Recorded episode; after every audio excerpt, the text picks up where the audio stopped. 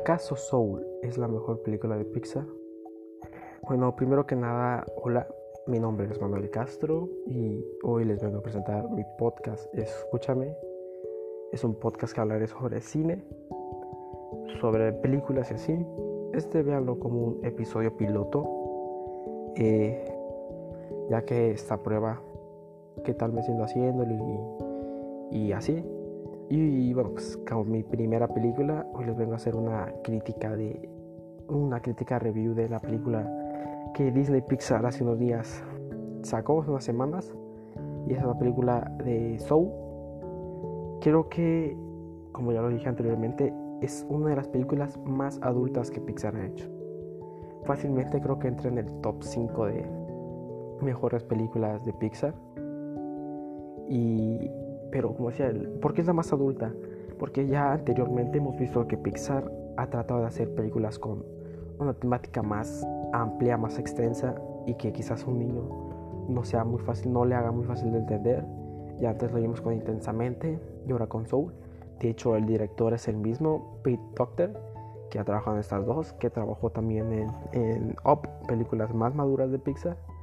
Y bueno, para empezar, Soul ¿De qué se trata Soul? Sobre la vida de Joe Carter, un músico amante del jazz pianista que es maestro, vive una vida tranquila, monótona y que toda su vida ha tratado de encontrar una audición en una banda para poder ser un músico famoso, como su padre alguna vez lo hizo. Este músico un día consigue una audición y justamente el día que la consigue muere y, y, no les voy a contar nada más, porque la verdad no quiero expoliar, es, ¿cómo se dice realmente? ¿Expoliar o espolear? Spoilear, spoilear, exacto. Perdón, como saben, esta es una prueba, no quiero hacer tan corto el video, así que trataré de meter relleno. Bueno, no video, podcast. Eh, no quiero spoilear mucho más de la película, esa es la trama principal. Y bueno, para empezar, creo que esta película es un 10. Bueno, quizás un 10, un 9.5 es una de las mejores que películas que Pixar ha hecho en toda su historia. Va a empezar, en producción es un 10. En producción sí es un 10. Bueno, es Pixar, siempre saca la casta en eso. Pero en el guion, realmente el guion es muy, muy bueno. Muy, muy bien hecho. Tiene un desarrollo de personajes sensacional de nuestros protagonistas, que es Joe Garner y 22. Creo que toda esta película encuadra bien es una película que trata de enseñarle a los más chicos una manera más bonita de la muerte. Claro, como yo pienso que esta película un niño no la va a disfrutar ni la va a entender al 100%. Es una manera bonita de hacerse ver a un niño, pero un niño no la va a apreciar. Creo que esta película como adultos es... Y porque si algo Soul tiene, que creo que la diferencia un poco de los demás películas de Pixar, bueno, tiene la clásica la clásica esencia de Pixar, los, nuestra pareja de protagonistas y que nuestro protagonista sea muy cómico, poco castrocito, que es buen, buen acompañante, como ya lo vimos anteriormente en algunas otras películas de Pixar, como 22 te puede recordar algún mate, te puede recordar algún Adori, pero bueno, no tener más chamullo. Este, yo creo que esta película si algo tiene que es que no te buscas sacar la lágrima fácil, como quizás algunas otras películas de Pixar hacen, sino que tiene una historia muy fresca y te mandan una idea, un mensaje que toda la película te lo, te lo, te lo marcan, te lo resaltan, y que es de. y que cada quien lo decodifica como más lo quiere. Creo que ese es el mensaje, es claro, de, de vivir tu vida cada segundo como si fuera el último. Pero realmente, esta película si tienes más o menos entre 15, 16, 17 años, 18, 19, 20 años, es muy, muy importante que la veas. Porque si te estás en esa edad donde te la pasas preguntando sobre todo. A mí me pasa demasiado actualmente, tengo 17 años, que de es, ¿qué vas a hacer con tu vida? ¿Qué va a pasar? ¿Qué vas a hacer? ¿Qué vas a estudiar? ¿Cuál es la carrera que vas a elegir? Y esta película realmente te sirve de inspiración. Y no más de inspiración para abrirte los ojos de que realmente eso no importa. Bueno, como, como esto que voy a decir lo siguiente no es no es la verdad absoluta, es mi opinión. Cada crítica, cada crítico pone es su opinión. No digo que mi opinión sea la verdad absoluta, pero yo le entendí esa, eso, que no importa. Como le decían a las, a, las, a las pequeñas almas cuando van a tirarse, spoiler. Quería hacerlos sin spoiler este podcast, pero ya, ya hice un spoiler. Que tienen que, ellos no, no es que eh, como decía Joe Garner, tienes que encontrar tu chispa, lo que te haga querer vivir. Pero creo que está mal eso. No tu chispa, sino te quieren dar la pena, te quieren enseñar lo que vale la pena de estar vivo. Creo que 22 nos enseña eso. Que no hay que a veces buscar algo que quiera hacer. Quizás a los mentores, como ellos lo llaman en la película, siempre querían buscar qué quieres hacer, qué, qué te inspiras a hacerlo.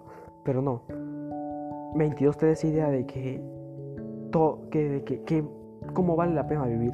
22 era por lo que no quería vivir, porque no, no tenía esa idea, no tenía esa inspiración, que después cuando entra el cuerpo de Joe Garner, segundo spoiler, lo logra.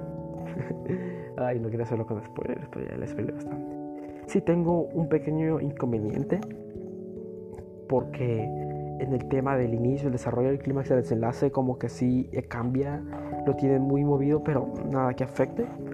Y que si en momento el rumbo de la historia se pierde, pero no es mucho, la verdad.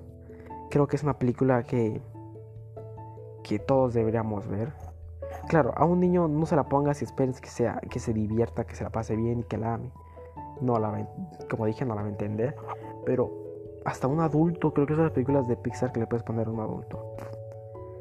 Este, eso sí, prepárense todos para el 2021 porque les ha puesto hoy lo que quieran que esta va a ser mejor película animada del 2020 para los Oscars 2021 y no solo en los Oscars sino en todos los las premiaciones este y creo que después de tanto tiempo se lo merece la película de Disney se lo merece ganar este Oscar y me gusta porque es lo como lo que nos muestra Pixar ya últimamente Recordemos que Pixar empezó haciendo películas con ideas originales y un tiempo que cayó en las secuelas. Empezaron a sacar secuelas de todo, de todo, de todo. Y después se, se replanteó lo que quiso hacer y empezó a sacar más historias originales. Y creo que esta es una de las películas que realmente sí que valen la pena. Para mí, Soul creo que es un 9.5, un 9.6. 9.6, voy a dejar un 9.6 con Soul. Eh, para mi gusto personal, creo que es la tercera mejor película de Pixar. Tengo otras favoritas yo. Quizás para mí mejor que esta puede ser igualito Story o Intensamente, que eh, es muy similar Intensamente y esta película.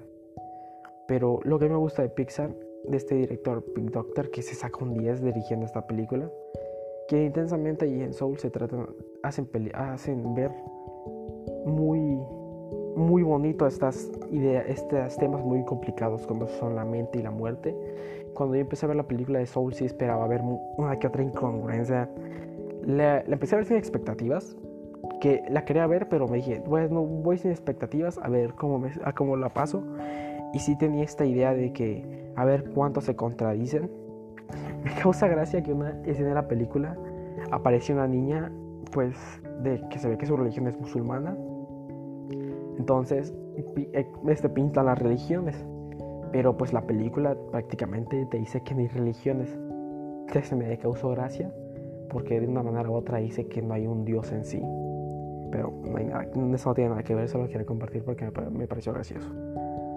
Pero creo que hacen un trabajo excelente. Claro, como digo, intensamente, creo que a los niños les es para un niño es más digerible. Pero esta de Soul, creo que el tema de la vida y la muerte la vida, la, lo que pasa antes y después de vivir es un tema muy complicado para los niños, pero creo que a un niño ver esta película se lo aliviana, lo hace más fácil. Eh, es una película, ya para acabar, es una película que todos, todos tienen que ver. Realmente, si te sientes en, un momento sin rumbo, tienes que verla. Y bueno, nada más. Eh, espero que les haya gustado este podcast, el episodio 1 estaré subiendo más películas por aquí, digo más películas, más episodios por aquí, con más críticas. con películas que vaya viendo, que vayan saliendo. Y bueno, espero que, que les guste y adiós.